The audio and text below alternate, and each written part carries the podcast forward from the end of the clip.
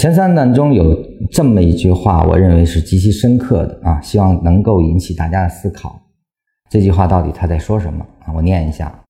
正是因为绝对正确的不存在因此反而使得各种理论信念基础之间有了比较的可能。